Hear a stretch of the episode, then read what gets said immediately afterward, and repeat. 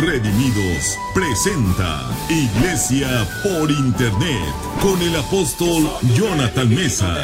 Porque la fe es por el oír y el oír por la palabra de Dios. Quédate con nosotros.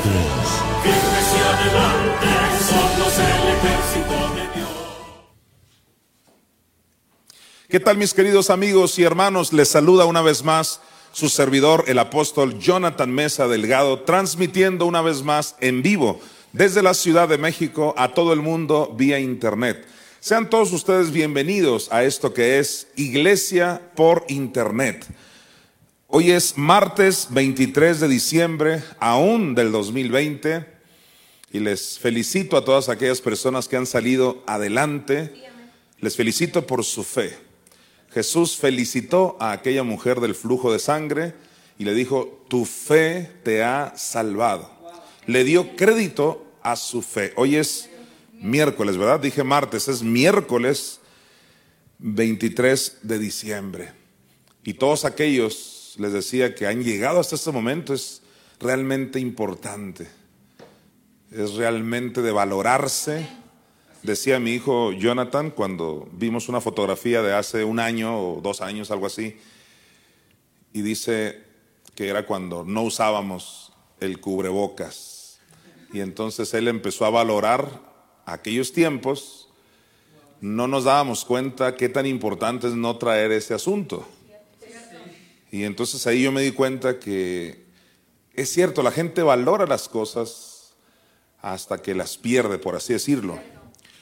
Estoy alegre por aquellas personas que siguen vivas, que respiran, que siguen comiendo, durmiendo. Qué privilegio vivir. Qué privilegio llegar a este, hasta este fin de año tan peculiar, tan delicado. Y yo les digo como Jesús le dijo a aquella mujer del flujo de sangre, yo les digo, su fe lo ha logrado. Y usted puede seguir creciendo en fe. Y es por eso que mi Madre Espíritu Santo me inspiró a dar una serie de estudios, aún en medio de tantas fiestas. Yo sé que la están pasando muy bien en familia, eh, las cuestiones navideñas y demás. Y aún así yo quise atreverme a compartir lo que el Espíritu Santo quiere que oigas en estos últimos días del año. Estaré aquí hasta el día 30 de diciembre. Como les dije ya, hoy es miércoles 23. Estaré hasta el 30 ininterrumpidamente con esta serie de estudios que le puse por título La tragedia, la tragedia de la soberbia. De eso hemos estado hablando y seguiremos hablando. Dejaremos que la palabra te ilumine, llegue a tu corazón. También quiero animar a aquellas personas que no tienen un lugar donde estar, no tienen una familia con quien juntarse, no tienen donde cenar, no tienen dónde estar con alguien simplemente. Quiero animarles a que no se sientan solos. Dios siempre está en cualquier lugar donde alguien lo invoca. En cualquier lugar donde alguien le pide. Donde alguien quiere acercarse a Dios con esa fe. Ahí Dios va a estar y se va a manifestar. Así que no te sientas solo. Nos tienes a nosotros que aunque estamos lejos geográficamente hablando tal vez, pero estamos cerca, como dijo el apóstol Pablo, mi espíritu está con vosotros. Yo estoy ahí en tu casa en ese sentido, así que estoy para servirte en esta página de Facebook Redimidos Internacional todos estos días, aún mañana que muchos van a cenar algo especial, pasado mañana, qué sé yo, no importa.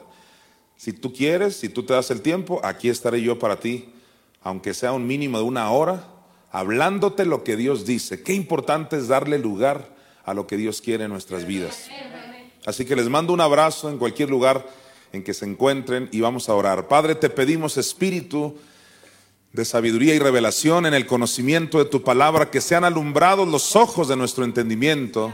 Te pedimos revelación sin precedentes en este tema, Señor. Muchas gracias. Amén. La tragedia de la soberbia. Es una verdadera tragedia el actuar, el operar en soberbia, en altivez. En Sofonías 1.10, quiero que vayamos para allá, estuvimos viendo en la, la última clase, la sesión pasada, esta es la sesión número 3. En la sesión pasada vimos en Sofonías 1.10 que a la gran tribulación que se avecina se le llama, entre otras cosas, quebrantamiento. Vamos a leerlo, Sofonías 1.10. Y habrá en aquel día, dice Jehová, voz de clamor desde la puerta del pescado y aullido desde la segunda puerta, gran quebrantamiento desde los collados. Así que podemos usar intercambiable gran quebrantamiento con gran tribulación. Se avecina un gran quebrantamiento para el planeta Tierra. Y es que el planeta Tierra, desde que Adán pecó, no ha querido nada con Dios. Siempre es un remanente el que sí quiere todo con Dios. Pero desde que Adán pecó, en Génesis 3, ya para Génesis 6, la maldad se había multiplicado de manera terrible y es cuando vino el diluvio, en Génesis 7. Y hace dos mil años aproximadamente vino nuestro Señor Jesucristo, el postrer Adán, y en estos dos mil años la cosa no ha sido diferente, la maldad se ha multiplicado. Y otra vez viene juicio, pero ya no es con diluvio, ya no es con agua, sino con plagas y toda clase de desórdenes en la naturaleza, terremotos, maremotos, tsunamis, granizos del tamaño de la pelota, de, una pelota de básquetbol. El sol va a calentar siete veces más, va a quemar literalmente a la gente plagas, pestilencias como el coronavirus es solo el principio. El coronavirus no es nada en comparación a lo que se avecina. Ya en Inglaterra se nos informó en las noticias que este asunto ya mutó, es decir, ya está peor el coronavirus. Eh, eh, en el 70% peor y más rápido de contagiarse. Jesucristo anunció eso. La pregunta es, si esto es principio de dolores, ¿cómo estará lo que sigue? Si yo le pregunto a usted, ¿usted quiere pasar por lo que sigue? Estoy seguro que usted me dirá, yo no quiero, nadie quiere pasar. Pero que nadie quiera pasar es una cosa, a que alguien esté haciendo algo para no pasar por eso es otra cosa. Yo te pregunto, ¿qué vas a hacer para no pasar por ese tiempo? Tal vez alguien que me está viendo diga, bueno, yo no sabía que se puede hacer algo para no pasar por ese tiempo. Yo creí que todos teníamos que pasar. Tal vez alguien que me esté viendo diga, pues yo he oído inclusive a predicadores que dicen que no vamos a ser librados de nada y que Dios no prometió nada de, eso en la tierra, que hasta que nos muramos. Bueno, sí, te concedo razón en el sentido de que lamentablemente hay muchos que no han entendido que tenemos un Dios que no solo nos va a librar, sino siempre nos ha librado. Y que mandó a Jesucristo con el propósito de librarnos no solo del infierno, sino también de la gran tribulación que, aquí se le llama el gran quebrantamiento. No me había propuesto enseñar todo este versículo el día de hoy, pero en este momento aquí frente a ti, quiero dedicarle, aunque sea unos dos minutos, a hablarte un poquito de este versículo. Realmente te había llevado ahí solo para que vieras la frase gran quebrantamiento, que es un sinónimo de gran tribulación. Pero quiero tomarme unos dos minutos para hablarte de lo que dice ahí. Sofonías 1.10, que aparezca en pantalla otra vez. ¿Qué dice? Y habrá en aquel día. Ahora, la palabra aquel es una forma de llamarle a la investidura que tu servidor Jonathan Mesa representa. El aquel en la Biblia habla de una investidura. ¿Quién será aquel que diga que de Dios no viene nada malo? He tenido el privilegio de yo decir que de Dios no viene absolutamente nada malo. Y dice la Biblia en el libro de Eclesiastés que iba a haber un muchacho sucesor, un muchacho sucesor que estará en lugar de aquel. Entonces el aquel en muchos versículos, que si yo me pongo a decirte todo lo que significa el aquel, el quién y el montón de cosas que hemos aprendido, cosas, la palabra cosas, pues entonces ya estaría yo dando una enseñanza, una serie de investidura, y no es mi plan. Gracias a Dios que ya hay por lo menos 70 personas, más 12 y otros cuantos más que están alumbrados en este tema. Pero a usted público en general también es mi deber por lo menos darles una probadita. El aquel se refiere a una persona que iba a venir, que la Biblia le llamó el Elías que había de venir, el Moisés que había de venir, el Ezequiel. Entonces iba a venir un enviado de Dios. La palabra apóstol significa enviado. eh, la Biblia también le llama el siervo. O sea, es un siervo de Dios. Tienes enfrente a ti un- a, a un siervo de Dios que te trae un mensaje en particular que son las dos sendas. Soy el aquel. Y soy, al igual que Moisés en el tiempo de las plagas, factor de gran tribulación. Así como Noé fue factor de la tribulación que hubo en el tiempo del diluvio. ¿Por qué Noé fue factor de la tribulación que fue el diluvio, la tribulación de aquel tiempo? Pues tan sencillo porque si no se subían al arca que Noé les estaba ofreciendo, iban a perecer. Entonces Dios levanta ah, mensajeros en cada generación. Dios me ha levantado en esta generación para hablarte de las dos sendas, para que tú seas librado de las catástrofes que se avecinan. Para que no te conformes con solo ser librado del infierno, sino que puedas oír a un profeta que te, está hablando de los temas de los últimos tiempos. Si consideramos que la palabra aquel alude a esta investidura, nos vamos a Sofonías 1:10 y habrá en aquel día. Y es que la palabra día también tiene que ver con esta investidura, porque el profeta, refiriéndose al siervo que iba a venir, el profeta Isaías dijo, y también Jeremías, dijo acerca de ese siervo, yo te, te pondré por luz, por luz a las naciones. Y esa luz, de acuerdo a Génesis capítulo 1, dice que llamó a la luz día. Por revelación, la luz es el día. No es casualidad que la frase aquel día tiene una alusión profética. En aquel día, o sea, cuando esa investidura venga, Jesucristo dijo claramente que Elías iba a venir a restaurar todas las cosas. ¿Qué cosas? Las cosas que los profetas dijeron en cuanto a los padecimientos del Cristo. Lo dice clarísimo Hechos capítulo 3. Ese siervo en el cual está el espíritu de Elías y ese siervo que es el otro Moisés que iba a venir. Me estaba compartiendo la, la sierva, no se lo había dicho, pero sí vi, alcancé a ver su mensaje rapidito y me dicen, estaba viendo que la muerte reinó desde Adán hasta Moisés y ella entendió por revelación, refiriéndose a ese Moisés como el otro Moisés de los postreros tiempos. Y es cierto, porque si decimos que la muerte reinó hasta Moisés, el otro no se nota que, que se haya acabado la muerte, no, como que no lo hemos visto. Entonces la muerte reinó desde Adán hasta que viniera el otro Moisés. Wow. He venido precisamente con un ministerio para que todos aquellos que puedan creer esta palabra no tengan que morir como el resto. Para que venga inmortalidad para tu vida. El Señor te quiere librar de la muerte. El profeta Ezequiel dice, convertíos pues y viviréis. ¿Por qué? Porque no quiero la muerte del que muere. Convertíos. ¿Y qué es convertíos? De acuerdo a lo que dijo Pablo, entiendan lo que dice el Antiguo Testamento acerca de lo que dijeron los profetas en cuanto a los padecimientos del Cristo. Va a suceder en aquel día. O sea, cuando venga esta investidura y ya llegó. Sofonías 1.10, mira, y habrá en aquel día, dice Jehová, voz. ¿Qué habrá? Voz.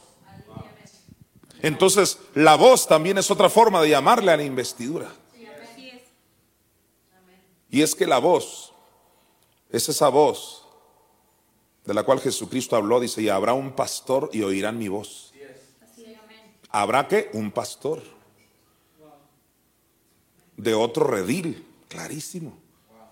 Pero él dijo, y oirán mi voz, dando a entender, no es de que él sea otro, otro Dios, no, no, no, no, es simplemente soy un siervo y vas a oír la voz de, de Cristo, porque es Cristo usándome. Esa misma voz es la que aparece en Apocalipsis 3:20. He aquí yo estoy a la puerta y llamo, si alguno oye mi voz, porque es la voz de Cristo en esa puerta de los últimos tiempos. Hay gente que se asusta, ¿cómo? ¿Usted se cree la puerta? Puerta lo único que significa es algo que te da acceso a algo.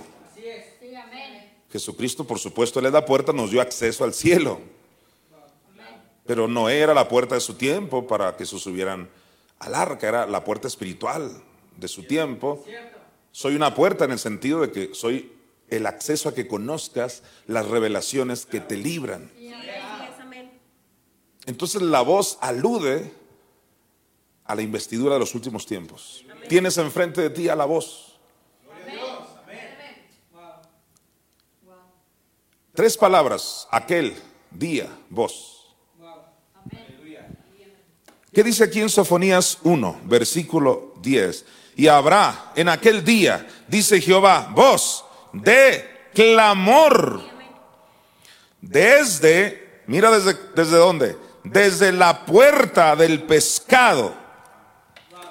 Ahora, para muchos la puerta del pescado solo significa históricamente uno de los nombres de las puertas cuando Nehemías reedificó Jerusalén. Pero en Hebreos 10.1 dice que la ley tenía la sombra de los bienes venideros. Entonces la puerta literal que se llamaba la puerta del pescado era una sombra de una puerta, o sea, una investidura que iba a venir, que te iba a hablar de ese pescado. ¿Cuál pescado? Si te vas al Evangelio de Lucas, ya cuando Jesucristo había resucitado. ¿Qué es lo que comió frente a sus discípulos cuando lo vieron resucitado? Pescado precisamente y asado. ¿Qué representa ese pescado asado y también miel, por si fuera poco, comió? El pescado asado entonces sin lugar a dudas se refiere al Cristo que no solo derramó su sangre en la cruz, sino que fue asado, o sea, quemado en el infierno por amor a ti y por amor a mí. Te vas a Éxodo 12 y ves un cordero asado. Ese cordero apuntaba a Cristo. De ese cordero asado casi nunca, de hecho nunca se nos habló siempre solo del que derramó su sangre.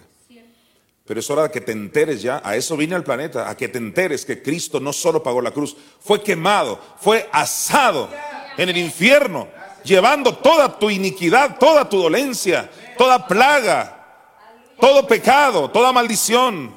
Cristo la llevó al infierno. Por eso cuando él estaba comiendo ese pescado asado, ¿de qué crees que les empezó a hablar? De los padecimientos que él sufrió les habló de esos padecimientos en el Antiguo Testamento. Entonces la puerta del pescado está hablando de una puerta y puerta es una persona. Siempre puerta ha sido una persona. La puerta del pescado. En este momento yo soy la puerta del pescado. Cuando yo me vaya, entonces viene una segunda puerta que es Jaciel David Mesa, el sucesor. Va a ser en ese tiempo y ya es, pero va a operar sin mí. Se va a llamar la puerta del pescado. O sea, la puerta es el acceso para que conozcas el pez asado. Gloria a Dios. Inclusive aquí se habla de una segunda puerta. Mira, Sofonías 1.10. Y habrá en aquel día, dice Jehová, voz de clamor desde la puerta del pescado y aullido desde la segunda puerta. Wow, segunda puerta. Eso es Casiel.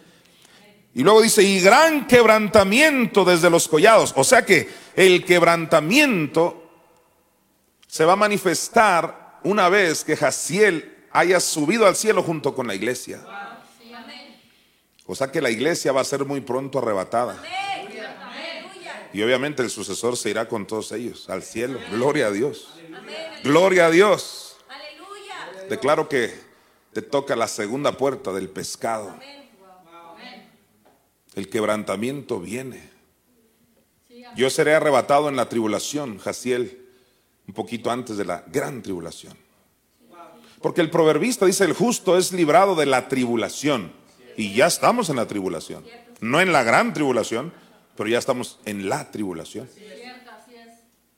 El justo es librado de la tribulación. Entonces mi arrebatamiento es ya antes de la gran tribulación. Romanos 10, versículo 6 que aparezca en pantalla, dice clarísimo. Ponlo ahí, Licetita, por favor. Pero la justicia que es por la fe dice así, no digas en tu corazón, ¿quién subirá al cielo? Esto es, para hacer traer abajo a Cristo. Entonces, ¿por qué dudar? ¿Por qué decir, ¿quién va a subir al cielo? ¿Quién va a andar subiendo al cielo? Y dice la justicia, o sea, la justicia es uno de los nombres de mi madre. Dice, no digas eso. No digas quién va a subir porque es un hecho. Y tú dices, pero ¿para qué van a ir? Y dice, esto es para hacer traer abajo a Cristo. Versículos como ese hay, sin exagerar, y prometo en este 2021 dar una serie exclusiva que se va a llamar Alguien irá por Cristo. Donde tú vas a terminar convencido de que si no soy yo, alguien va a ser. Alguien va a ser, porque de que está escrito, está escrito. Mira que si yo no soy el Elías, alguien va a ser, porque de que está escrito, está escrito. Mira que si yo no soy el postrer Moisés, alguien va a ser. Y así sucesivamente. Si alguien no se va a ir en el arrebatamiento, eso no niega el arrebatamiento en sí. No podemos negar lo que está escrito. Ahora, ¿por qué decimos que soy yo y que es Jaciel y que el remanente y que las dos sendas y que los redimidos? Porque también lo hemos encontrado y lo digo con humildad, lo hemos encontrado en la Biblia. Pero que sea humilde no significa que no te lo diga. Entonces Jesús no hubiera sido humilde cuando él dijo yo soy esto, yo soy lo otro y quien me ha visto a mí ha visto al Padre. Entonces Juan Bautista no hubiera sido humilde cuando dijo yo soy esa voz que clama en el desierto, que está escrito en Isaías 40. No le llamen soberbia a la obligación que tenemos los hombres y mujeres de Dios de decir el mensaje que traemos del cielo. Entonces el quebrantamiento viene justamente cuando la segunda puerta, que es casi el David, está operando. Una vez que está operando en la tierra, en este ministerio, hablando del, del pescado asado, que es la muerte espiritual de Jesús, su descenso a los infiernos, en ese lapso, de repente la iglesia es arrebatada y se manifiesta el quebrantamiento. ¿Qué es? ¿Qué es quebrantamiento? ¿Qué es el gran quebrantamiento? La gran tribulación. Una prueba más de que se le llama quebrantamiento a la gran tribulación la tenemos en Jeremías 4 del 20 al 21. Vamos a Jeremías 4 versículos del 20 al 21. Que aparezca en pantalla ya el versículo 20.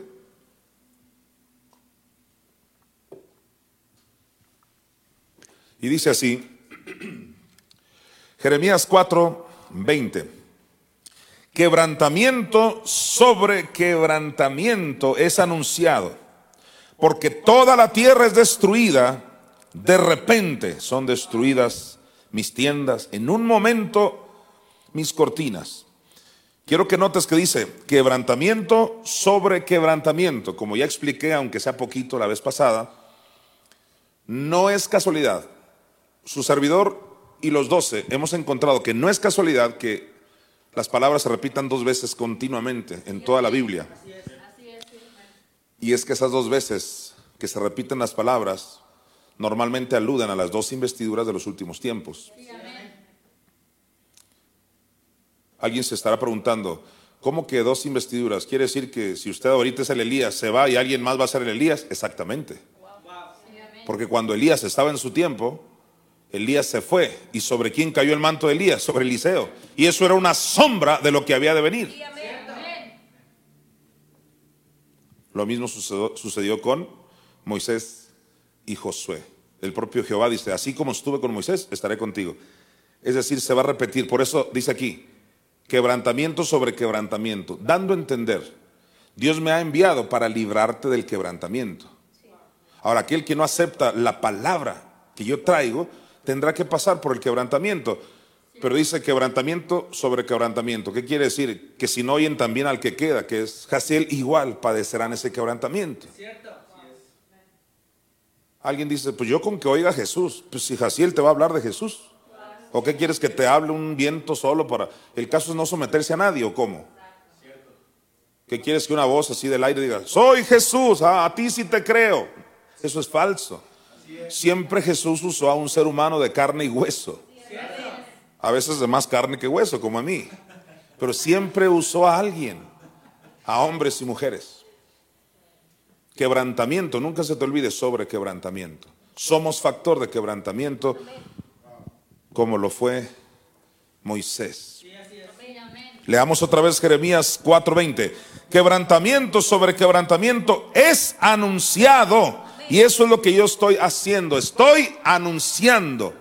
¿Qué dijo el apóstol Pablo? La muerte del Señor anunciáis hasta que Él venga. Entonces el anuncio no es otra cosa que las dos sendas. Porque Isaías 53 del 1 al 2 lo dice. ¿Quién ha creído a nuestro anuncio? y sobre quién se ha manifestado el brazo de Jehová. Ahí están los dos quienes. ¿Quién ha creído a nuestro anuncio? Aquí lo tienes. Y sobre quién se ha manifestado el brazo de Jehová, lo tienes en el sucesor. Son los dos quienes, pero en uno se va a manifestar todo lo que se habló. ¿Y qué dice Isaías 53, 2? Subirá. Es, que ese es el anuncio. Subirá cual renuevo. Como raíz de tierra seca. Subirá cual renuevo delante de él. Como raíz de tierra seca. El Espíritu Santo fue el primero que salió del infierno al resucitar a Cristo. Por eso dice, subirá cual renuevo delante de él. ¿Quién es él? Cristo como raíz de tierra seca. Entonces el anuncio es la resurrección de Cristo que resucitó de dónde? Del infierno. Resucitó del infierno. Entonces, ¿cómo se le llama a la gran tribulación? Todos digan, quebrantamiento. A ver, ayúdeme a anunciarlo, se avecina. Quebrantamiento. ¿Por qué te dije estos dos versículos que de alguna manera ya los habíamos visto? Eso es lo que me gusta de las series de estudio.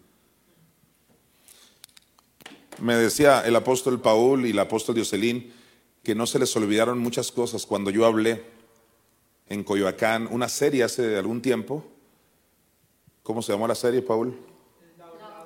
La obra del Espíritu Santo. Y me decían que se acuerdan de varias cosas que yo dije. Y les dije, sí, es que eso es lo que hace una serie, que hace que se te graben las cosas. Cuando das un tema aislado, ayudamos, sí, inspiramos, sí, pero no necesariamente no necesariamente la gente se va a acordar de todo porque solo se lo dijeron una vez. Pero en una serie repasamos, repasamos. Es algo maravilloso esto.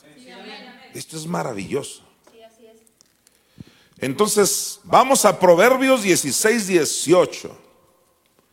Gózate porque la Biblia se conecta. Dice Proverbios 16, 18, dice, antes del quebrantamiento todos digan antes. ¿Y en qué quedamos? ¿Qué es quebrantamiento? La gran tribulación. Ahora, tampoco estamos negando que quebrantamiento se refiere a otras cosas. Claro que no. No estamos negando. Cuando alguien se enferma, pues es un tipo de quebrantamiento. Un accidente donde alguien murió, ese es un tipo de quebrantamiento. Un hijo que se fue y nunca volvió, ese es un tipo de quebrantamiento. Cuando alguien muere, una pérdida, es un tipo de quebrantamiento, sí. Pero el mayor quebrantamiento, aparte del infierno, es la gran tribulación. Ya demostré en dos versículos que eso es la gran tribulación. Pues vamos a aplicarlo tanto a la gran tribulación como, a cualquier otro tipo de quebrantamiento. Dice que antes del quebrantamiento. O sea, reflexionemos.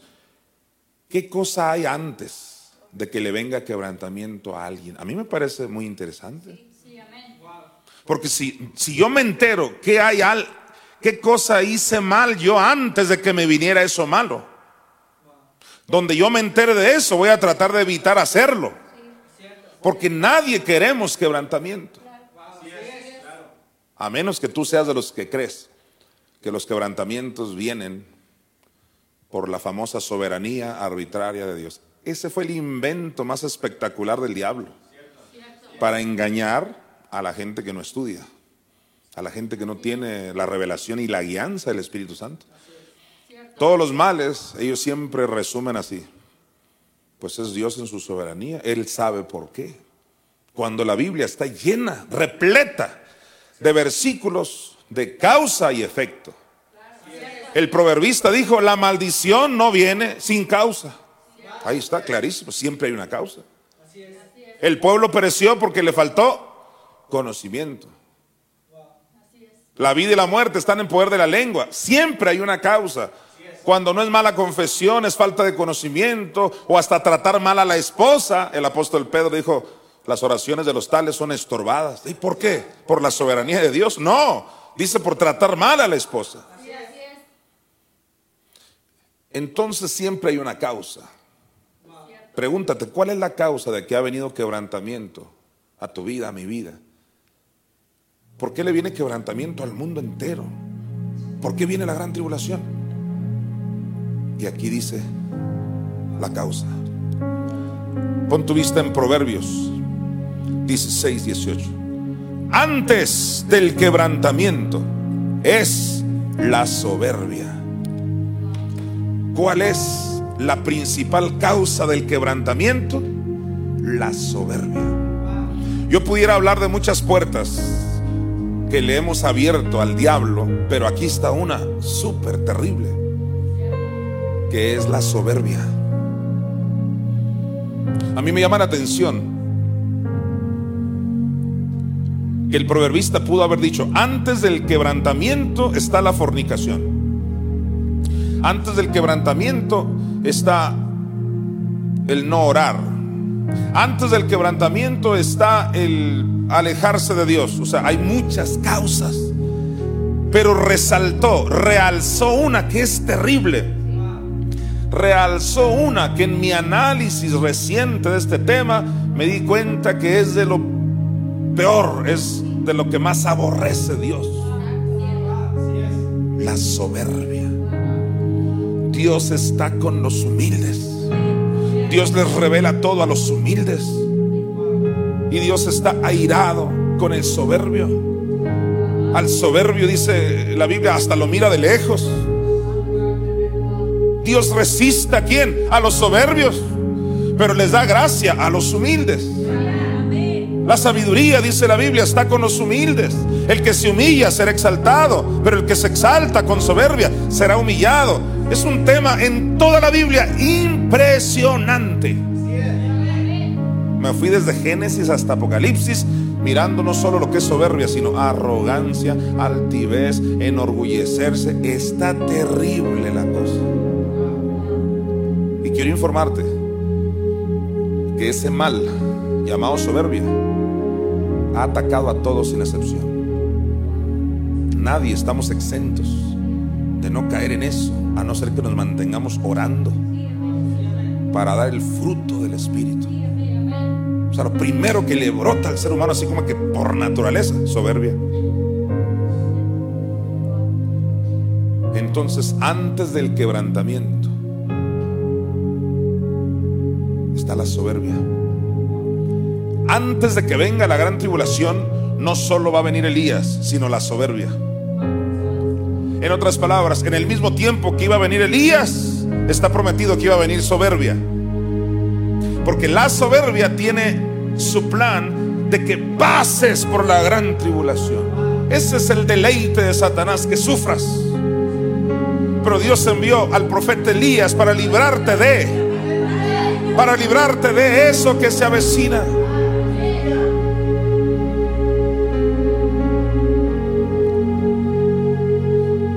Líbrate ahora. Ya no hablemos de la gran tribulación. Hablemos ahora de accidentes, enfermedades, muertes, ruinas, maldiciones. Líbrate de todo lo malo, dejando a un lado la soberbia.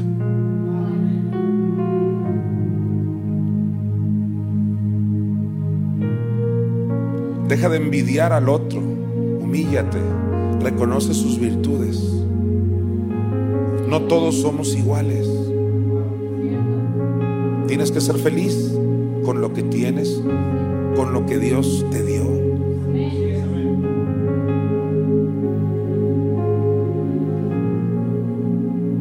Tienes que ser feliz y desarrollar lo que tienes y dejar de envidiar al otro como lo hizo Caín. Caín envidió a Abel, pero Caín era del maligno.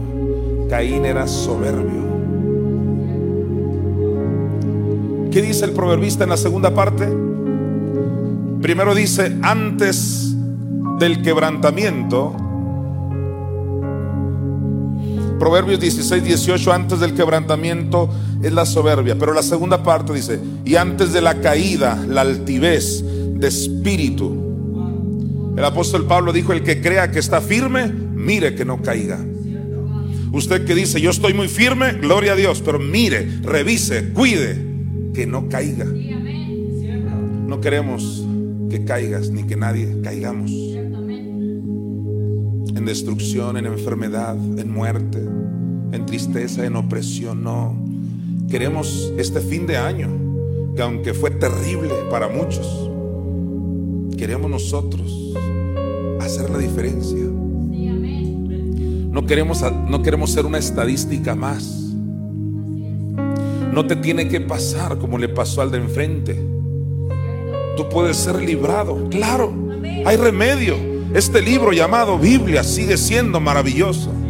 Este libro que tanto odia a Satanás sigue siendo la clave de tu victoria, sigue siendo la clave de tu prosperidad, sigue siendo la clave de tu sanidad, de tu salud, sigue siendo la clave para que tus hijos regresen sanos y vivos de cualquier parte.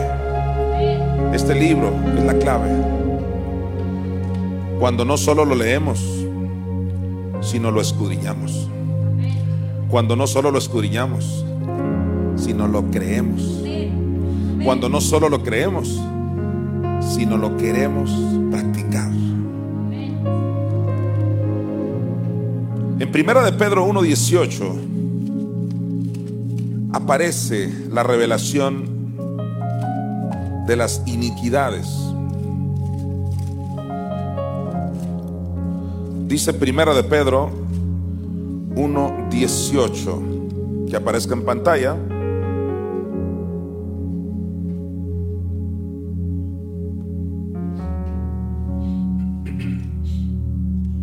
Dice de la siguiente manera, sabiendo que fuisteis rescatados de vuestra vana manera de vivir, la cual recibisteis de vuestros padres, no con cosas corruptibles, como oro o plata. Pongamos nuestra vista en la primera parte otra vez. Sabiendo que fuiste rescatados de vuestra vana. La palabra, la palabra vana es en el griego ídolo. Ídolo.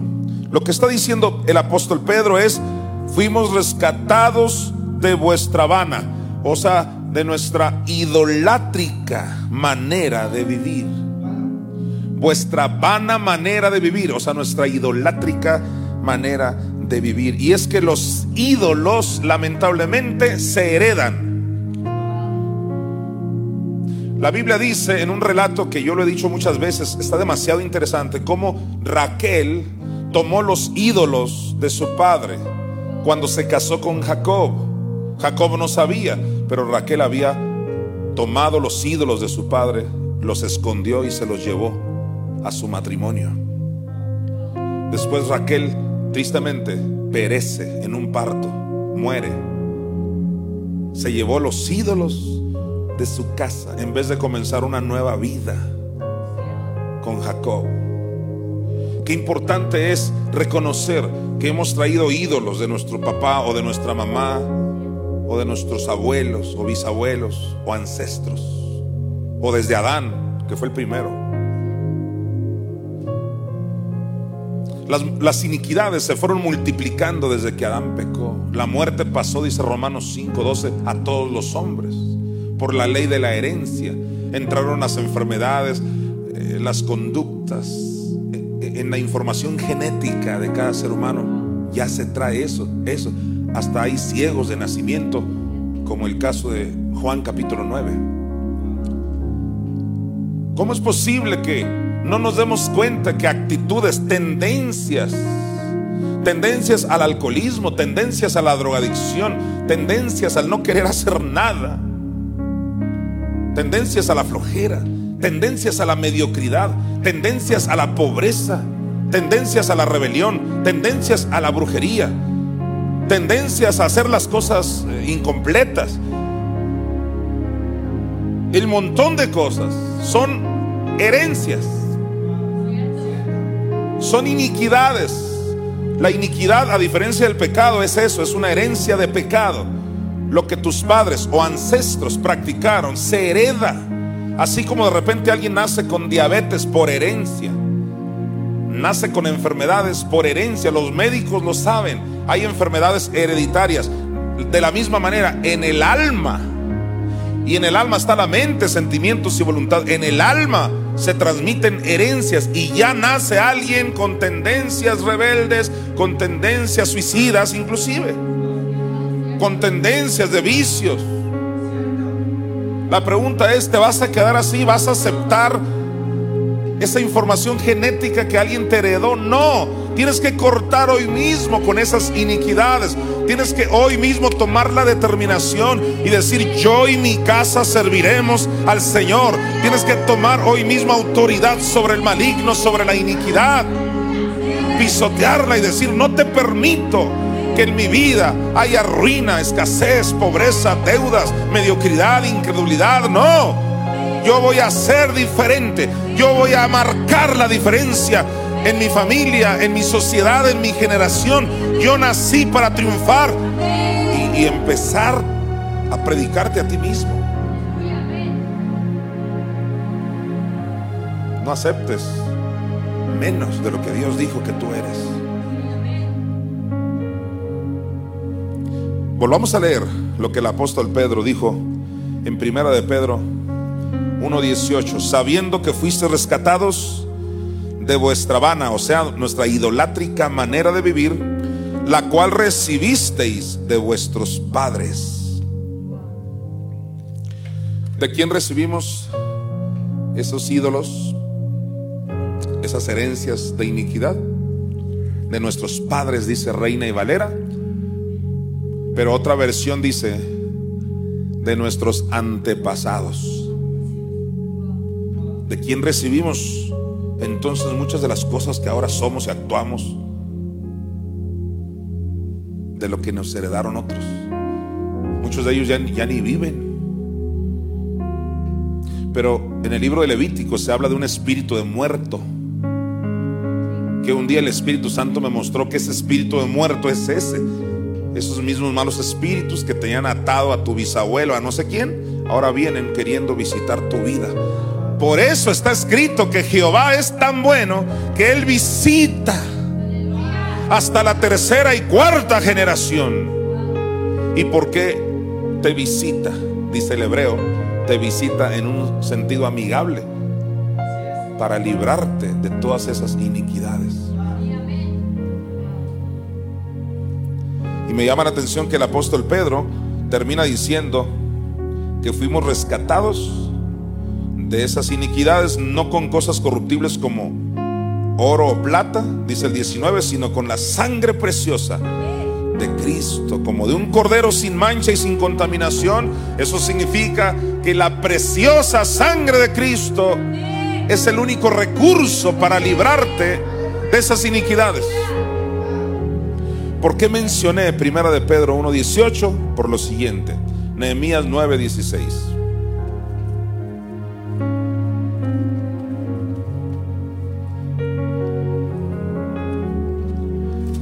Mira lo que dice Nehemías 9:16. Les diste pan del cielo en su hambre, y en su sed les sacaste aguas de la peña. Les dijiste que entrasen a poseer la tierra por la cual alzaste tu mano y juraste que se las darías. Ese es el 15. Mira el 16. Mas ellos y nuestros padres, y ahí padres, me recuerda lo que dijo Pedro. Lo heredamos de nuestros ancestros. Mas ellos y nuestros padres, dice, fueron soberbios y endurecieron su cerviz y no escucharon tus mandamientos. Lo que está diciendo Nehemías es que una de las terribles iniquidades es la soberbia. El bisabuelo era soberbio y ese espíritu de muerto viene sobre esa generación, hijos, nietos, tataranietos. Soberbios. Nadie nace soberbio a lo tonto. Nadie nace soberbio por casualidad. Nuestros padres fueron, dice Nehemías, ¿qué? Soberbios.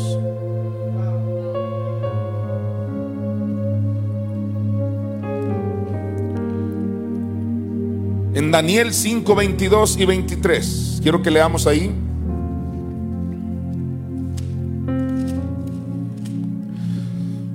Dice Daniel 5 del 22 al 23.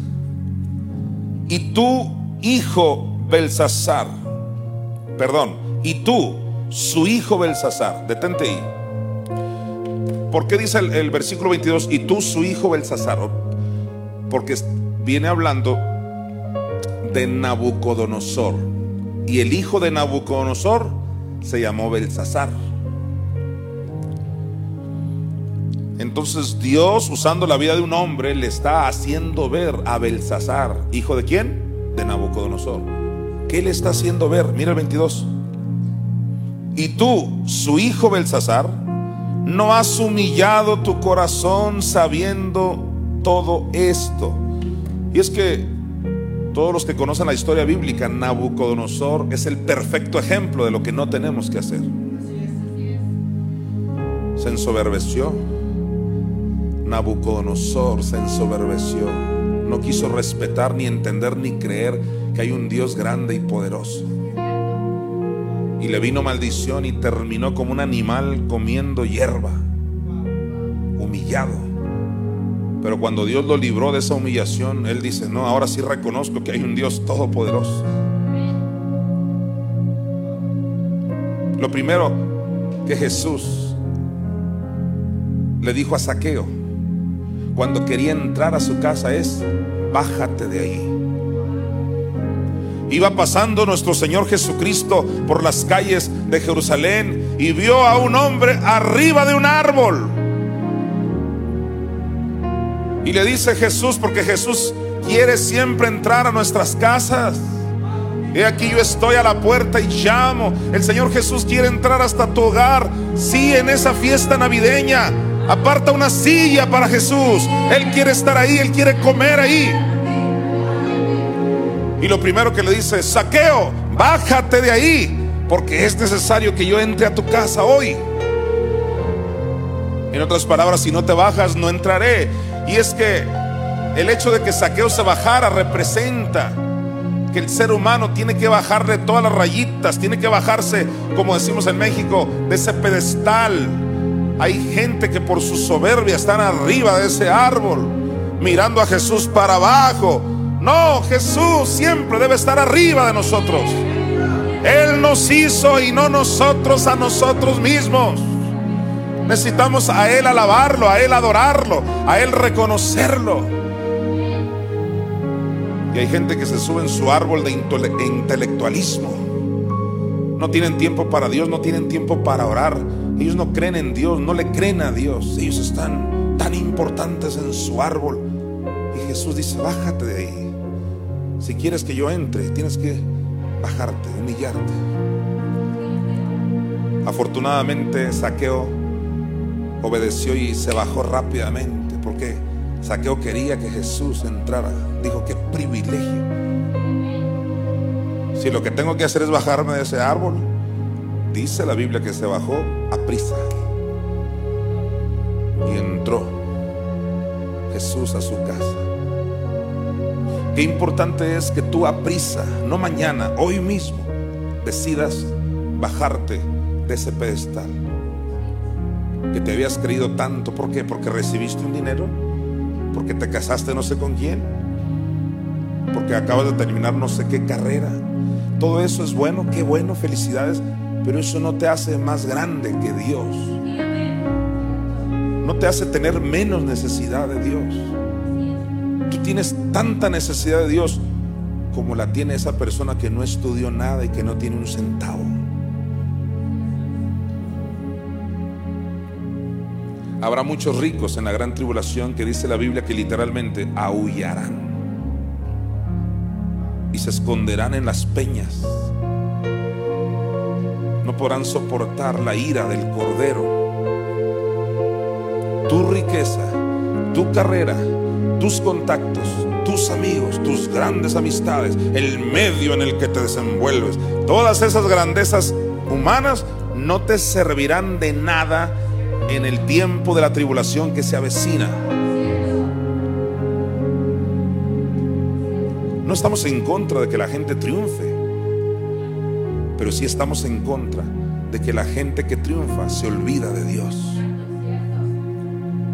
Bájate de ese árbol, dice el Señor, porque yo quiero entrar a tu casa.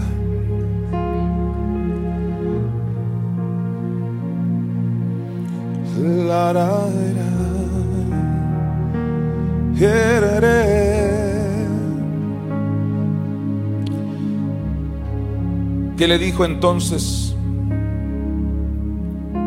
Daniel al hijo de Nabucodonosor? ¿Cómo se llamaba? Belsasar. Le dijo lo siguiente. En Daniel 5, 22. Y tú, su hijo Belsasar, no has humillado tu corazón sabiendo todo esto. Mira el 23. Sino que contra el Señor del cielo te has ensoberbecido e hiciste traer delante de ti los vasos de su casa. Y tú y tus grandes, tus mujeres y tus concubinas bebisteis vino en ellos. Además de esto, diste alabanza a dioses de plata y de oro, de bronce, de hierro, de madera y de piedra, que ni ven, ni oyen, ni saben. Y al Dios en cuya mano está tu vida y cuyos son todos tus caminos, nunca honraste. ¿De quién heredó esto Belsasar? De su papá Nabucodonosor. Era una herencia de soberbia. Se le hizo tan fácil traer los utensilios del templo sagrado de Dios para combinarlo con sus abominaciones, con sus idolatrías, con sus pecados. Y Dios reprobó eso. Y eso es lo que le está pasando a esta generación. Están trayendo los utensilios del reino para convertirlos en una combinación que Dios aborrece, que Jesús vomita. Hoy en día esta generación, eso es, es una combinación. Están, pero no están. Creen, pero no creen.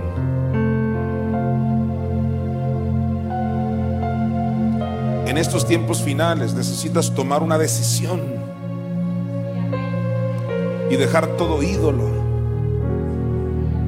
Se para Josué, el gran Josué, y le dice a los israelitas, ustedes decidan si quieren seguir sirviendo a los ídolos que adoraron nuestros padres, adelante, pero yo y mi casa serviremos a Jehová.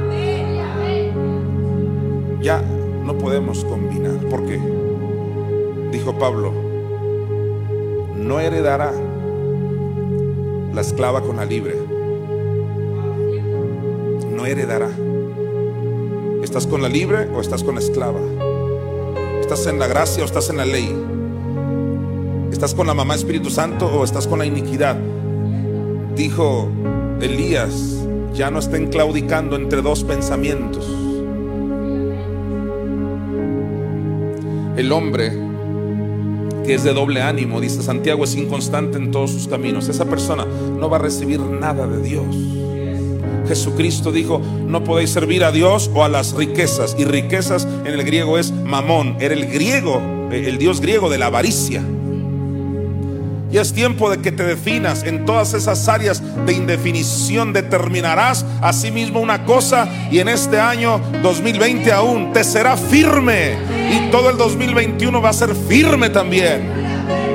Y sobre tus caminos resplandecerá la luz de Dios. Tenemos que reconocer que hemos heredado soberbias. Vamos a reflexionar, aunque sea en medio minuto. ¿Tu papá fue soberbio? ¿Tu mamá? ¿Tu abuela? ¿Tu abuelo? Esto no es para avergonzar a nadie, es para reflexionar. En la mayoría de los casos dirán, sí, mi abuelo, mi abuelito, sí. Una soberbia terrible. La mayoría de la gente cree, los ricos son soberbios y los pobres son humildes. No. Hay ricos soberbios, sí, pero hay también ricos muy humildes. Y hay pobres humildes, sí, pero también hay pobres muy soberbios.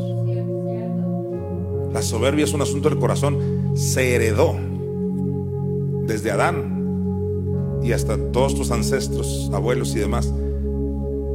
Heredamos eso. Necesitamos mantenerlo debajo de nuestros pies y siempre fluir en el amor de Dios, en el fruto del Espíritu.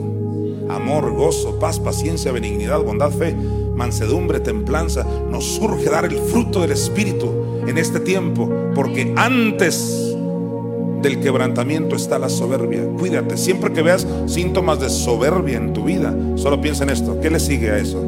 Quebrantamiento. Cuando ya tienes una semana con soberbia, piensa en esto. ¿Qué le sigue? El quebrantamiento es lo que se avecina. Está escrito. Y antes de la caída está la, la altivez de espíritu. Cuando tú identificas, he sido altivo todo este año. Prepárate porque viene la caída. A no ser que urgentemente, hoy, no mañana, te arrepientas y te humilles ante el Dios Todopoderoso.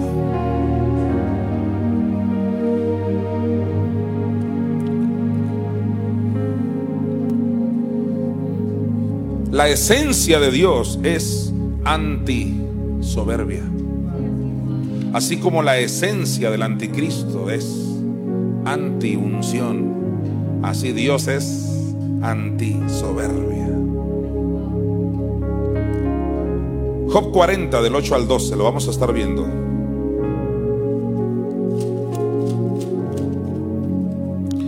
Dice Job 40 del 8 al 12. ¿Invalidarás tú también mi juicio? ¿Me condenarás a mí para justificarte tú? Nunca te habías puesto a pensar, pero la actitud de Job fue soberbia.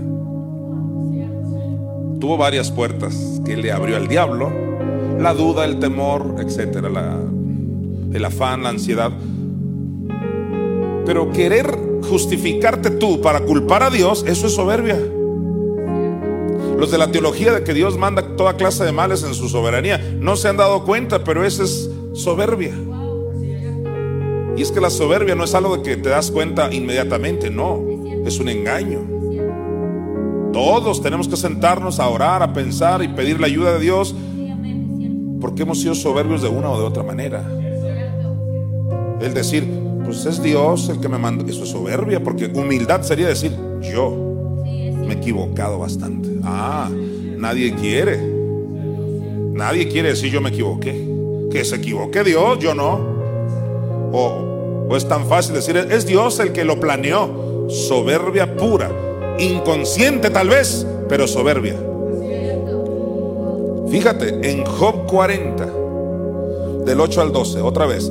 Vamos a leer corrido. Invalidarás, le dice Dios a Job, invalidarás tú también mi juicio, me condenarás a mí para justificarte tú. ¿Tienes tú un brazo como el de Dios y truenas con voz como la suya? Adórnate ahora de majestad y de alteza y vístete de honra y de hermosura. Derrama el ardor de tu ira. Mira a todo altivo y abátelo y mira el versículo 12. Mira a todo soberbio y humíllalo. Le está diciendo Dios, si realmente te quieres poner a las patas conmigo, por así decirlo, a ver, atrévete a mirar, dice, a todo soberbio y humíllalo. Dando a entender, mi esencia como Dios es esa. Yo soy un Dios que no tolero la soberbia de nadie. Por eso Jesús dice, aprendan de mí que soy manso y humilde. Vengan a mí todos los cansados, cargados. ¿Cargados de qué? De tanta soberbia. Ya no pueden con ella. Vengan, lloren, humíllense. Yo declaro que este fin de año viene la paz de Dios que nunca habías experimentado, porque vivir en odio, vivir en rencor, en amargura, en soberbia, eso no te ha traído paz, te ha traído enfermedad, ansiedad. Vas a dormir tan a gusto cuando ahora te hayas humillado. Y si es cierto, a lo mejor tu vecino va a decir que tonto fuiste o ya caíste. Que no te importe lo que alguien dice. Tú te humillas en el área que te tienes que humillar y vas a ser exaltado. Vas a dormir en paz. Dios es un Dios que resiste la soberbia, la enfrenta. En Santiago 4:6 lo dice textual. Vamos a Santiago, capítulo 4, versículo 6. Pero Él da mayor gracia. Por esto dice, Dios resiste a los soberbios y da gracia a los humildes. Ahí el verbo resistir es antistemi también. resulta que en Santiago 4.7, ahorita estamos en Santiago, ¿qué, Licetita? Santiago 4.6, en Santiago 4.7 que aparezca en pantalla, ahí aparece otra vez el griego antistemi, que dice, someteos pues a Dios, resistid al diablo y huirá de vosotros. En Santiago 4.7, resistid, ahí se usa antistemi, que en el griego es contradecir, enfrentar. Entonces se nos pide que enfrentemos al diablo, no que lo aguantemos, que lo enfrentemos. Antistemia. Pues en Santiago 4:6 Dios nos enfrenta, pero a nosotros cuando nos ponemos soberbios. O en otras palabras, ¿qué te está diciendo? Que cuando para que Dios te enfrente a ti, te antisteme a ti, ¿a quién, ¿a quién es el que antisteme Dios? Al soberbio. Quiere decir que nos convertimos en una especie de diablos. Dando a entender, te pones soberbio, hasta Dios a ti te confronta. Ay, apóstol, no me diga diablo, eso suena muy feo. Tú quieres parecerte mucho al diablo, sé soberbio. Quieres parecerte mucho a Dios, anda en amor. Pero amor del verdadero, no, no el falso. Qué feo que Dios nos tenga que antistemia a nosotros. Ahora eso de que nos parecemos al diablo, no te asustes, eso es bíblico. Jesucristo dijo, uno de los doce, uno de vosotros es diablo. Y dígame usted si Judas no actuó en soberbia, ¿cómo vas a entregar a tu maestro? Eso es soberbia total. Queremos parecernos entonces más a Dios cada día.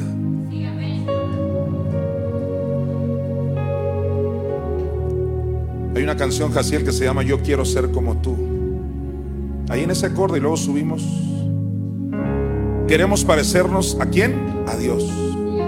Efesios 5, 1 y 2 que dice, por tanto, sed imitadores de Dios. Hay que imitar a Dios. Él es amor. Quieres imitar al diablo, sé soberbio y Dios mismo te va a resistir, pero le va a dar gracia a los humildes. Levanta tus manos donde te encuentres y dile con todo tu ser al Señor.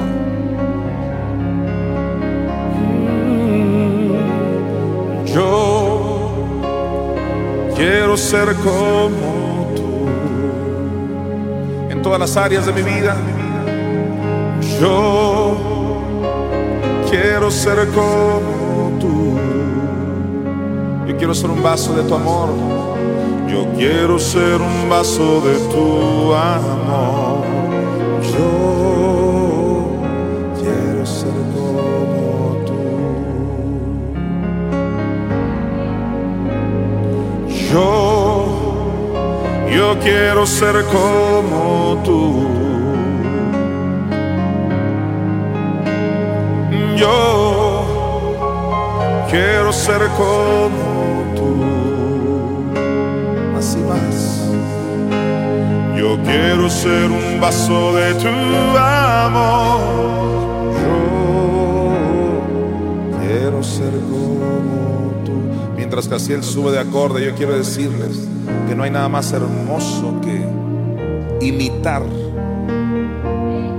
a alguien que vale el gozo imitar como parte de esta serie vamos a llegar a un punto, tal vez mañana o pasado, donde yo te voy a demostrar bíblicamente que no es nada saludable envidiar a los soberbios. Hoy en día la gente dice, Ay, yo quiero ser como ese tan fachoso que bien se ve. Tienen de modelos artistas que nunca aman a Dios, que para ellos Dios es nada. Creen que por su riqueza y su fama ya está la gente, quiero ser como ¿Quieres ser igual de soberbio? Quiero hasta caminar como fulana, sí, claro. ¿No te has dado cuenta que Isaías 3 describe que hasta la forma de caminar muestra la altivez de algunos? Ay, me, me encanta cómo hace los ojos de esa persona. ¿No te has dado cuenta que sus ojos son altivos? Y Proverbios 6 dice, Dios aborrece los ojos altivos. ¿Quiénes son los modelos de nuestra generación? ¿Quiénes son los modelos? Gente que no ama a Dios, gente que no se congrega, gente que no ora, no diezma, no ofrenda, no aman a Dios. Tal vez digan, sí, yo amo a Dios, es de pura palabra. Son contados los que realmente demuestran amarlo. Porque tuve envidia de los arrogantes, dijo el salmista. Estaban prosperando tanto. No, yo quiero parecerme más a aquel que fue humilde de corazón, pero que llegó a heredar todas las cosas. Se llama mi Señor Jesús. Tú eres el modelo para mi vida, porque el que se humilla será exaltado. Yo, dile Señor, quiero ser como tú. Todos los días de mi vida, yo, yo quiero ser como tú. Vamos, dile iglesia, yo quiero ser un vaso de tu amor. Yo quiero ser un vaso de tu amor.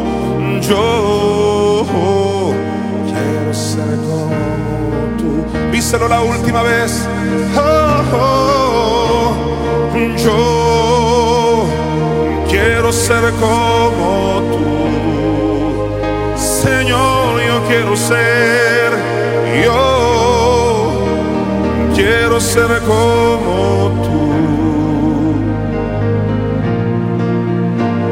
Yo quiero ser un vaso de tu amor. Yo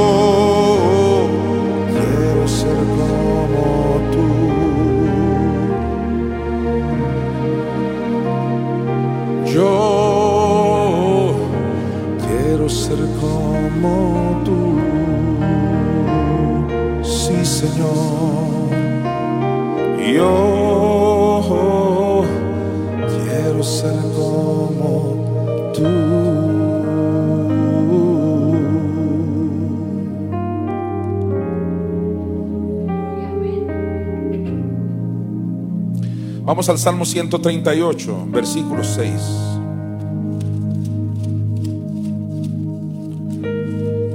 Dice el Salmo 138, versículo 6, que aparezca ya en pantalla.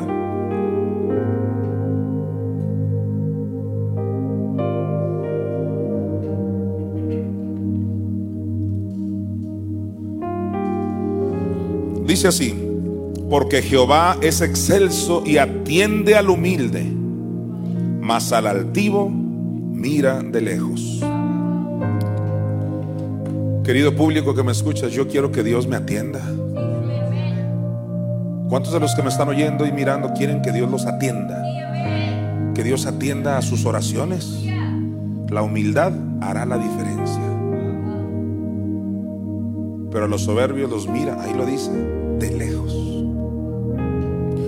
Con razón dice segundo de Crónicas 7:14, si mi pueblo se humillare y oraren y buscaren mi rostro, se convirtieron de sus malos caminos, entonces yo oiré. Entonces Dios te atiende cuando eres humilde. Que con humildad, con toda sinceridad le digas, aquí está mi vida, te necesito. Qué importante es llegar con la mejor actitud delante de aquel cuya esencia es antisoberbia. Jeremías 50, 31. ¿Qué dice Jeremías 50, 31? He aquí, yo estoy contra ti, oh soberbio, dice el Señor Jehová de los ejércitos, porque tu día ha venido, el tiempo en que te castigaré. ¿Cómo es que Dios castiga? Con su ira. ¿Pero qué es la ira? Que Dios se aparta. No es que Él mande los males, simplemente Él se va a apartar y los males vendrán sobre la tierra. Pongámonos a ver este versículo y pongamos nuestra vista otra vez en la primera parte. Mira, he aquí, yo estoy contra ti, oh soberbio. ¿Acaso eso no concuerda con Santiago 4:6? Dios resiste a los soberbios. Desde ahora ya nos surge quitar así urgentemente toda soberbia, cualquier cosita, aunque sea esa zorra pequeña de soberbia, nada de soberbia, toda humildad. Tenemos que humillarnos en todas las áreas. Humíllate y haces esa llamada que tienes que hacer. Humíllate y manda ese mensaje que tienes que mandar. Humíllate y ve a esa mesa donde tal vez no quieras ir o no querías ir. Humíllate y preséntate ante tal lugar. Humíllate y dale el abrazo a ese que no le querías dar el abrazo.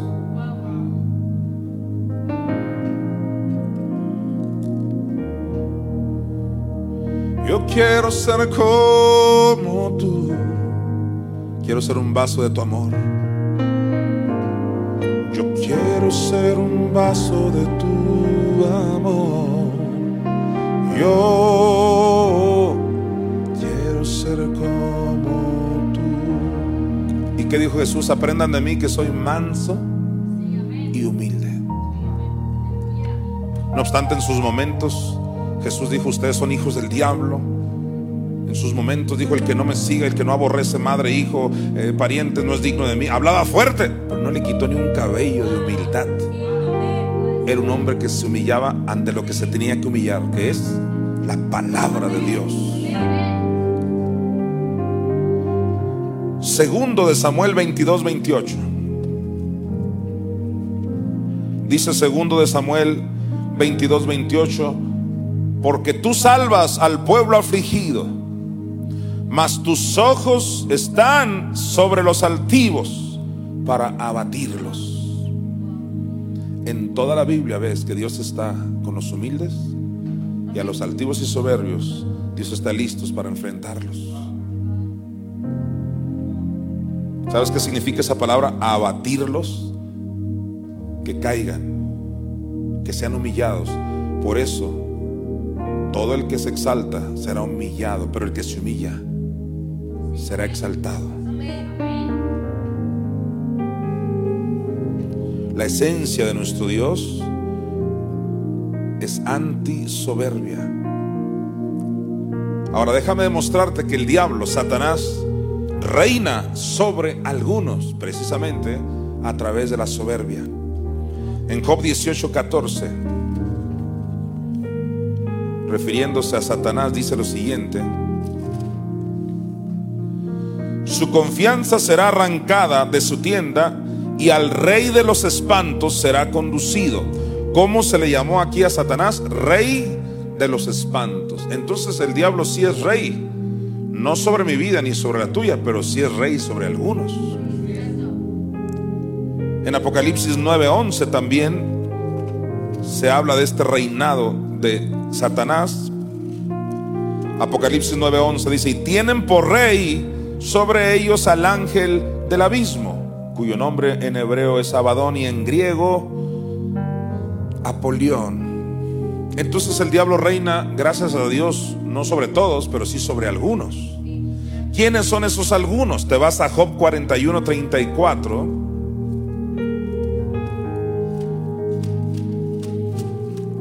Y dice Job 41, 34. Menosprecia toda cosa alta, es rey sobre todos los soberbios. Y aquí está hablando del leviatán, que es una alusión, entre otras cosas, de Satanás. Él es rey sobre todos los soberbios. Yo te pregunto, ¿quién es tu rey? Y tú dices, es Jesucristo. Entonces, no seas soberbio. Porque en el momento que eres soberbio, le estás diciendo a Satanás, tú eres mi rey. Él es rey, él reina, Satanás reina sobre los soberbios. Pero Dios reina en los humildes. ¿Qué le parece si le decimos a Jesús, Jesucristo, tú eres rey? En ese mismo acorde, Jesucristo. Jesucristo es rey. Jesucristo es rey. Postrado soy ante sus pies. Dile al Señor, Jesucristo es, oh Él es Rey. Dígale de nuevo, dígale fuerte, Jesucristo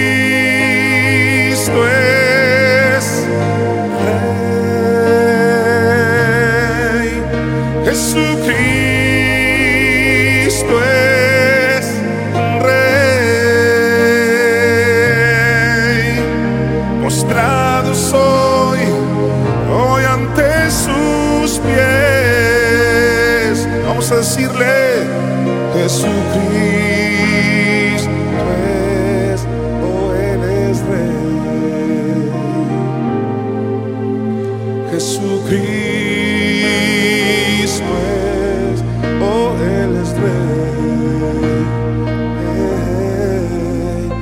Jesucristo es Rey.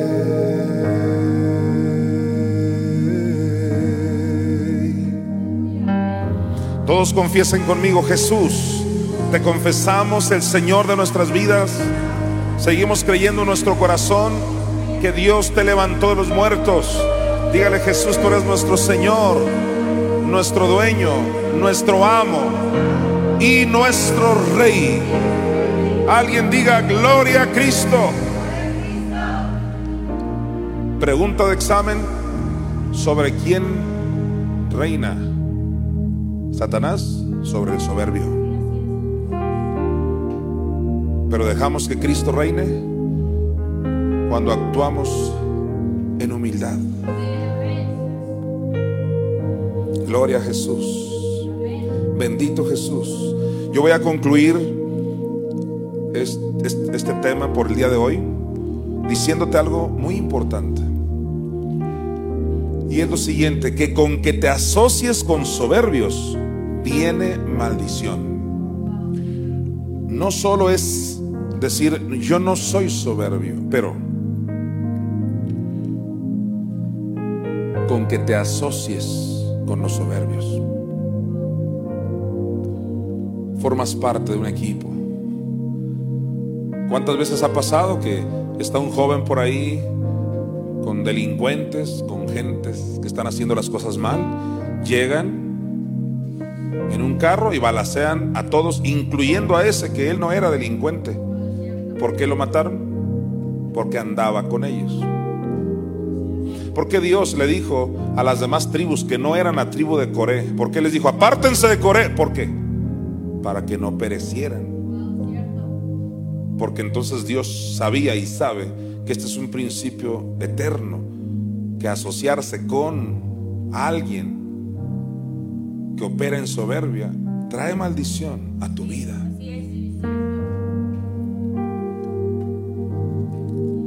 Vamos a demostrarlo en Proverbios 13:20.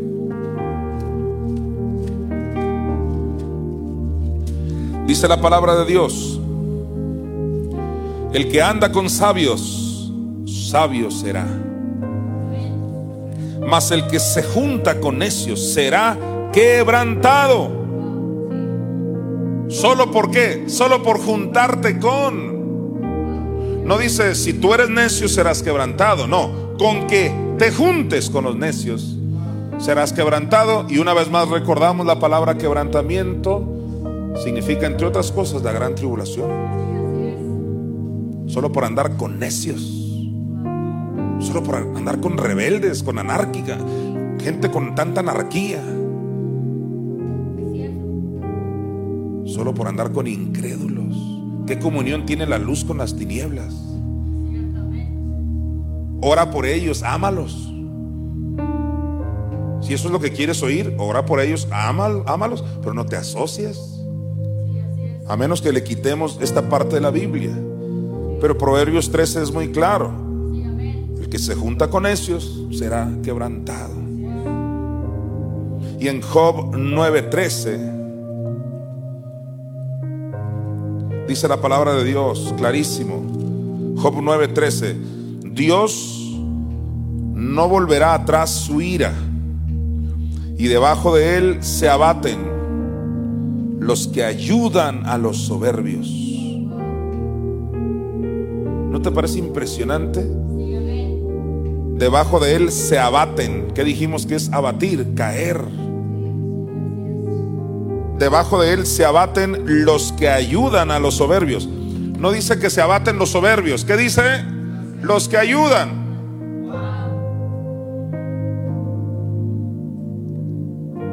Yo no entiendo, es increíble cómo hay gente tan soberbia. Y es cierto, hay gente que no es soberbia, pero yo no entiendo cómo pueden andar con ellos. Bromear, chistear, llamarse, comer juntos, ir para allá, ir para acá. Y todavía dicen, es que es mi amigo, es que es mi amiga. Hasta los que ayudan a los soberbios serán abatidos. Palabra de Dios. Ahora, hay gente que dice, ah, no, el apóstol Jonathan lo está diciendo por mí. Tengo 20 años diciéndole a mi congregación, ya déjate de tanta soberbia que crees que estuve pensando en ti toda la semana. Hay gente que, imagínate, internet es para que te oigan miles y hasta millones, como para que tú digas, lo dijo por mí.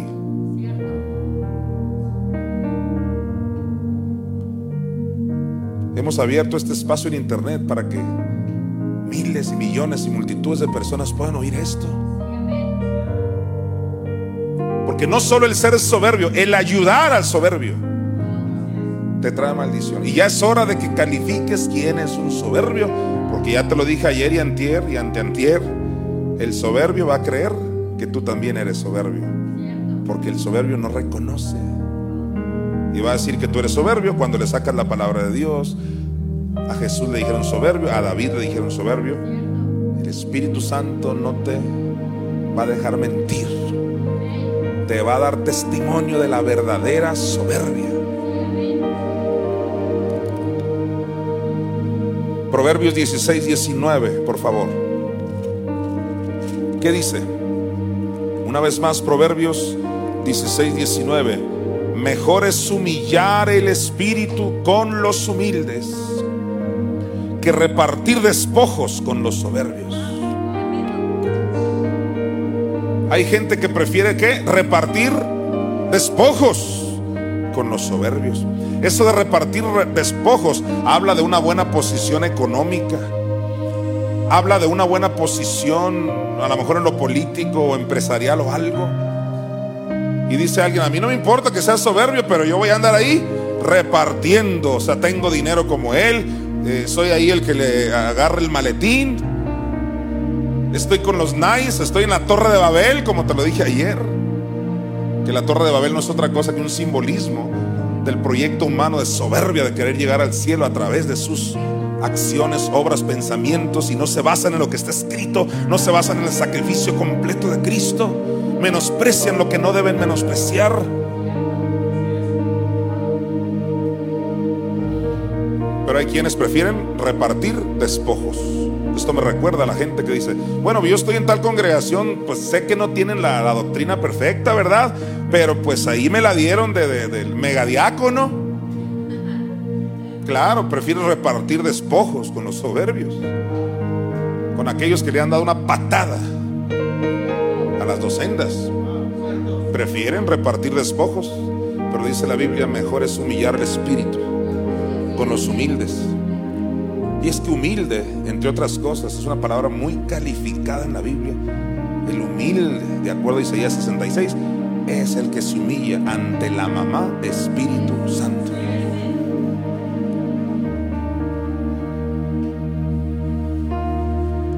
Estamos hablando de la tragedia de la soberbia y estaré aquí hasta el día 30 de diciembre terminando esta serie de estudios. Vamos a Romanos 1 del 30 al 32.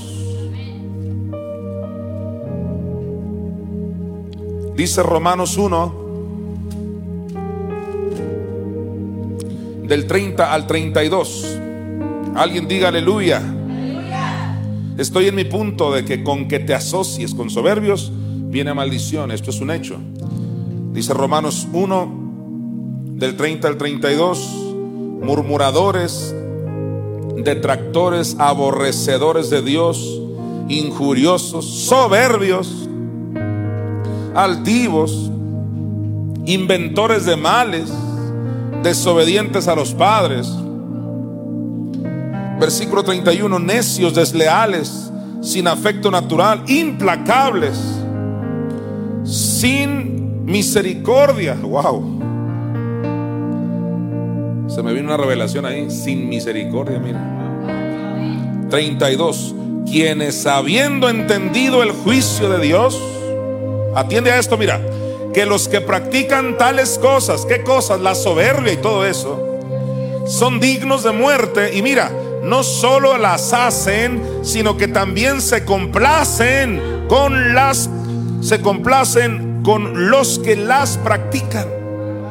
O sea, ¿cómo te puedes complacer con aquellos que odian a Dios? O los que odian a la mamá Espíritu Santo. O los que odian el sacrificio completo de Cristo. ¿Cómo? ¿Cómo? O sea, ¿cómo?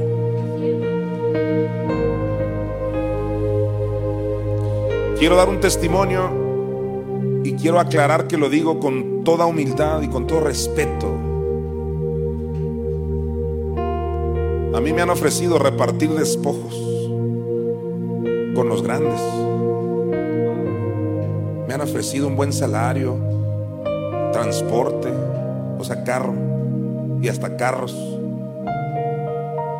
Cuando viví en Estados Unidos me ofrecieron estabilidad económica por tal de que yo predicara, pero con tal de que me callara lo de las dos sendas, con tal que me callara que Jesús sufrió el infierno. Yo pude haber repartido despojos con los bien grandes, porque son instituciones muy prestigiosas de Estados Unidos, donde hay buen dinero, donde te van a emigrar y hasta convertir los ojos azules. Y no creas que fue una vez, por lo menos unas dos o hasta tres veces me pasó grandes ofertas y donde yo necesitaba en ese momento. Yo decía, pues ahí está mi estabilidad económica, mi familia, mis hijos que van naciendo aquí, van a crecer y yo la migración, los aspectos legales de Estados Unidos. Nada de eso fue suficientemente atractivo para mí como para menospreciar lo más importante, que es la sana doctrina, que el Cristo sufre el infierno. Me enamoré de la muerte espiritual de Jesús, me hice uno con ella Y un día leyendo la Biblia, encontré una parábola donde se le dice a la higuera, higuera, ven y, reina sobre nosotros. Y dice la higuera, no, no, no, no, no, yo no voy a reinar sobre ustedes. He de dejar mi miel para ir a reinar sobre ustedes. Y encontré que la miel representa a la mamá Espíritu Santo. Y en otro contexto la mamá representa al Cristo que sufrió el infierno. Entonces la miel representa las dos sendas y la higuera representa una investidura de los últimos tiempos. Y yo como esa higuera digo, he de dejar mi miel, he de dejar estas revelaciones poderosas, he de dejar las dos sendas para ir a repartir despojos. De ninguna manera. Mejor, mejor es humillar el espíritu con los humildes. Esta generación necesita humillarse ante Dios y ante su palabra.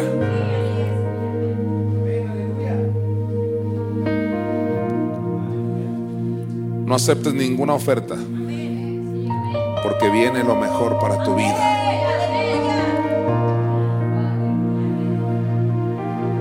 Romanos 12, 16. Y dice Romanos 12, 16. Unánimes, atendamos al llamado de Pablo para esta generación. Mira, unánimes entre vosotros. Hoy más que nunca, querida iglesia, necesitamos unirnos. Cuando vino el Espíritu Santo en Hechos 2, ahí en Pentecostés, estaban todos de qué manera? Unánimes juntos. Lo que necesita esta generación, querida iglesia, es estar unánimes en un mismo espíritu. A lo mejor no necesariamente juntos por la cuestión del COVID, pero sí unánimes.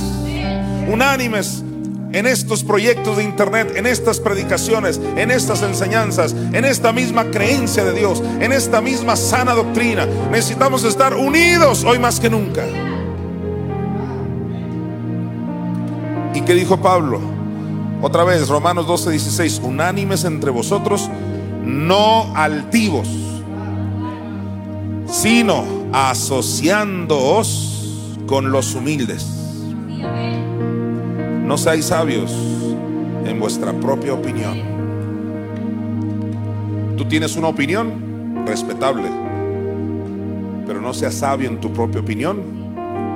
Preferimos lo que está escrito. Hay que asociarnos. Asociate con los humildes. Haz proyectos con los humildes. Hoy más que nunca lo necesitamos en estos últimos tiempos. Ezequiel 36. ¿Qué dice Ezequiel 36? Así ha dicho Jehová. También caerán, mira esto, también caerán quienes, los que sostienen a Egipto y la altivez de su poderío. ¿Quién va a caer? No solo los soberbios egipcios, sino los que los sostienen. Nunca te has preguntado por qué hay tantas doctrinas tan terribles, pero tienen a miles que los sostienen. ¿Y tú a quién sostienes? Pues yo sostengo a aquellos que creen tal o cual cosa.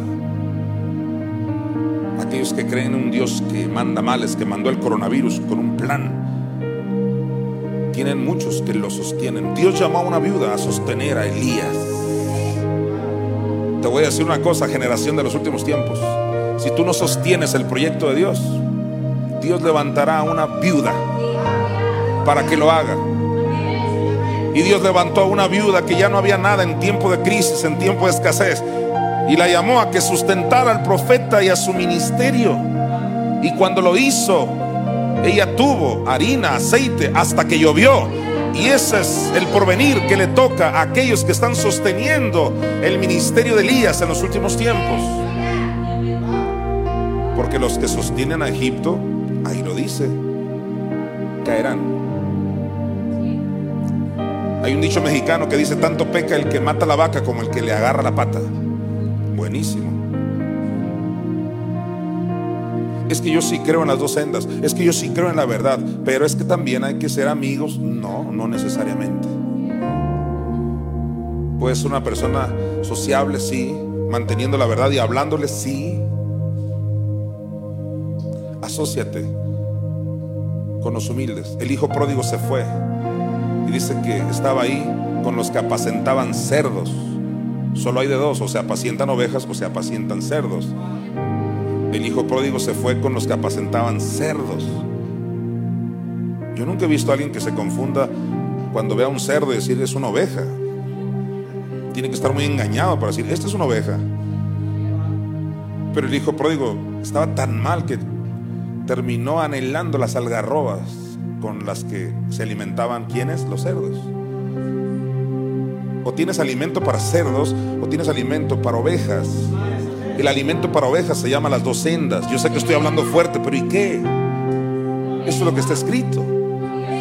Tú necesitas el alimento de los últimos tiempos. Se llama las dos sendas. ¿Cuáles son las dos sendas? Que el Cristo no solo sufre la cruz, baja a los infiernos, sufre los tormentos del infierno. Esa es la primera senda. Segunda senda, la mamá Espíritu Santo desciende y lo levanta, desciende y lo resucita. Se requiere ser humilde para decir, yo no sabía eso, ahora lo sé y lo quiero. Si usted es esa persona que ahora, después de estos minutos o más de una hora o dos que ya tengo hablando, usted dice, yo sí creo realmente que Cristo bajó a los infiernos a sufrir por mí, sí creo yo que mi madre lo levantó entre los muertos. Si usted es esa persona, ahí donde se encuentra, quiero que repite conmigo, repita conmigo, Jesús, yo te confieso como el Señor de mi vida. Creo en mi corazón que Dios te levantó de los muertos. Dígale Jesús, hoy te recibo en mi vida. Te abro mi corazón. Entra en mi casa. Entra en todo mi ser. Te declaro el Señor de mi vida. Amén. Presentó Iglesia por Internet. Si deseas abrir tu casa para que se enseñe la palabra de Dios, comunícate con nosotros. Declaramos bendición manifiesta para ti y tu familia. Gracia y paz a todos ustedes. Iglesia el ejército